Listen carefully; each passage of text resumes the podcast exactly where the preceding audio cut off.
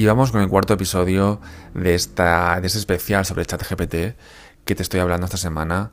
Eh, ¿Qué es ChatGPT? ¿Cómo puede servir para marqueteros? ¿Cómo funciona y cómo hace lo que hace?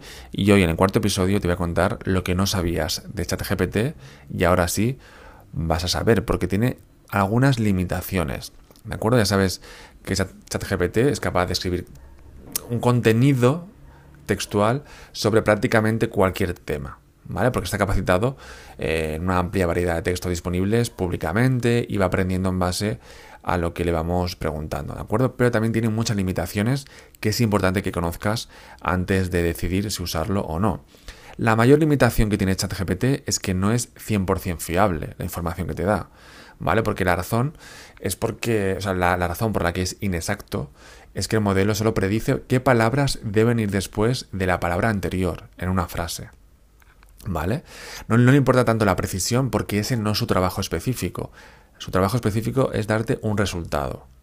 Pero como te decía, lo que hace es predecir qué palabras deben ir después de la palabra anterior. ¿Vale? Y también su tarea específica eh, es el tema de, como te decía, su tarea específica eh, no es la precisión, sino el tema de darte una respuesta coherente, ¿de acuerdo? Entonces, como a ti te interesa dar la mejor información, la información correcta, que debe ser tu principal preocupación, ¿vale?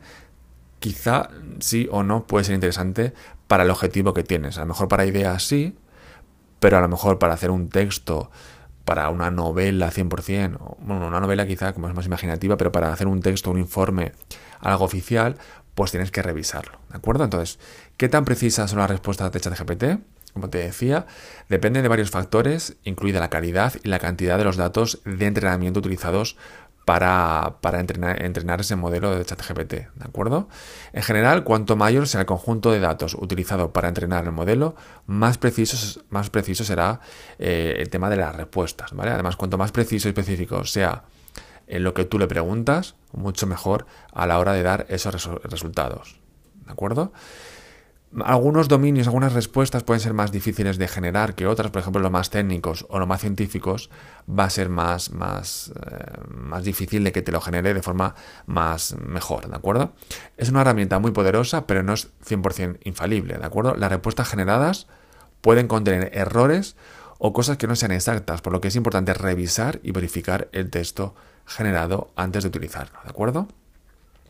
Luego, ¿qué tipo de restricciones tiene ChatGPT?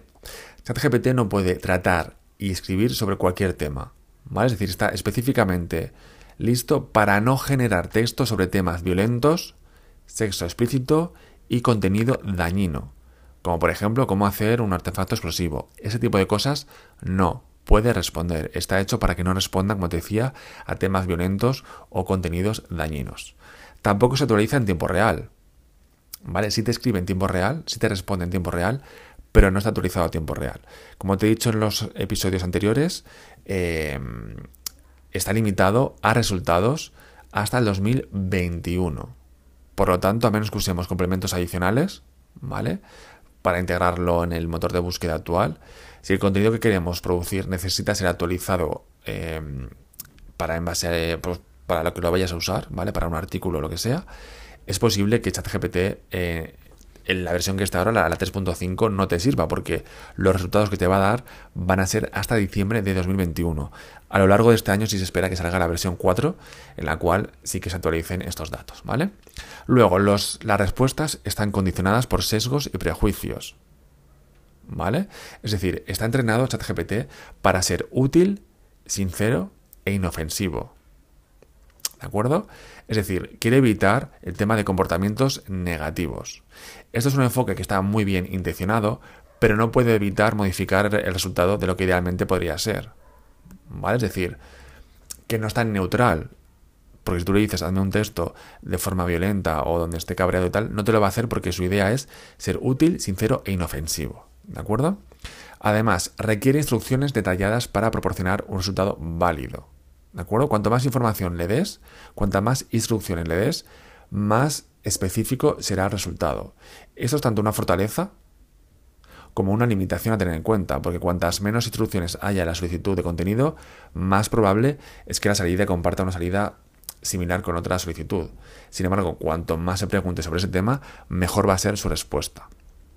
¿Vale? Porque el sistema está diseñado para elegir palabras completamente aleatorias cuando predice cuál debería ser la siguiente palabra en un artículo, como te decía al principio. ¿Vale?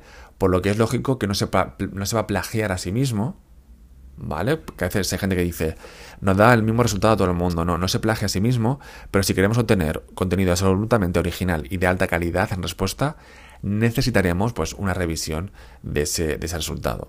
Luego también los motores de búsqueda, tipo pues, Google, podrían identificar el contenido generado por inteligencia artificial. Los desarrolladores de Google y otro tipo de buscadores están trabajando en, el tema de detectar eh, los textos hechos por inteligencia artificial. ¿De acuerdo? Con lo cual ahí tendrías un problema. La marca de agua visible en el contenido generado por inteligencia artificial, ¿vale? Incluye como una marca de agua que tú no ves al principio. Tipo como la marca de agua de TikTok de los vídeos, pues igual, pero en los textos, pero tú no lo ves. ¿De acuerdo? Los investigadores de OpenAI, que es la empresa que ha, hecho ChatGPT, perdón, han desarrollado, han desarrollado marcas de agua que no todo el mundo puede ver, ¿vale? Pero sí algunas herramientas, con lo cual el tema de mm, por ejemplo, en, educación, en alumnos, etcétera, sí se va a poder descubrir si ese eh, texto ha sido hecho por ChatGPT. Ojo, otra cosa es que tú cojas ese, texto, esas ideas, y le, des una vuelta, con lo cual ya no vas a saber que lo ha hecho ChatGPT. ¿De acuerdo? Es decir, que lo modifiques, que lo revises. O si es un texto para un vídeo, ¿vale? o un podcast, por ejemplo, que te da ideas y que tú estás locutando, no vas a saber que lo ha hecho ChatGPT, pero la idea es coger ese, ese resultado para luego sacar ideas, ¿vale? Pero si tú coges el texto, copiar y pegar, se puede saber si ha sido hecho por ChatGPT. ¿De acuerdo? Así que más bien ChatGPT es para el tema de ayudarte en una primera fase, quizá en una fase más a medio plazo, sí que sea eh, genial ChatGPT para resultados y que cada uno le dé un resultado diferente, etcétera. Incluso se está hablando de que ChatGPT va a tener una versión ya de pago, que obviamente era el, objetivo pues que se buscaba, que era hacer una primera fase en la cual los usuarios probaran la herramienta, nos encantara y estuviéramos adictos, y una segunda fase en la cual ya se pague por eh, ventajas premium. ¿De acuerdo? Así que te espero en el próximo episodio, que es el último episodio de, este, de esta serie sobre ChatGPT. Te voy a hablar mucho más sobre ChatGPT, de nuevas funciones y tal, pero este especial que quería hacer de cinco episodios sobre ChatGPT se acaba mañana con un tema muy importante que es ChatGPT y el SEO que te he anticipado un poquito hoy, pero el tema del SEO lo puedo utilizar en mi blog, sí o no, eh, cómo me puede castigar, me va a castigar mucho o poco. Bueno, pues mañana te contaré en el tema de, ChatGPT y el SEO. Ya sabes que esto es el podcast Marketing Diario, ¿de acuerdo? Donde hablo de tips, novedades, tendencias, estrategias sobre marketing digital y redes sociales y te habla Jordi San Ildefonso. Comparte este episodio con tu comunidad, con tus seguidores y dame 5 estrellas y sigue el podcast allí donde lo escuches.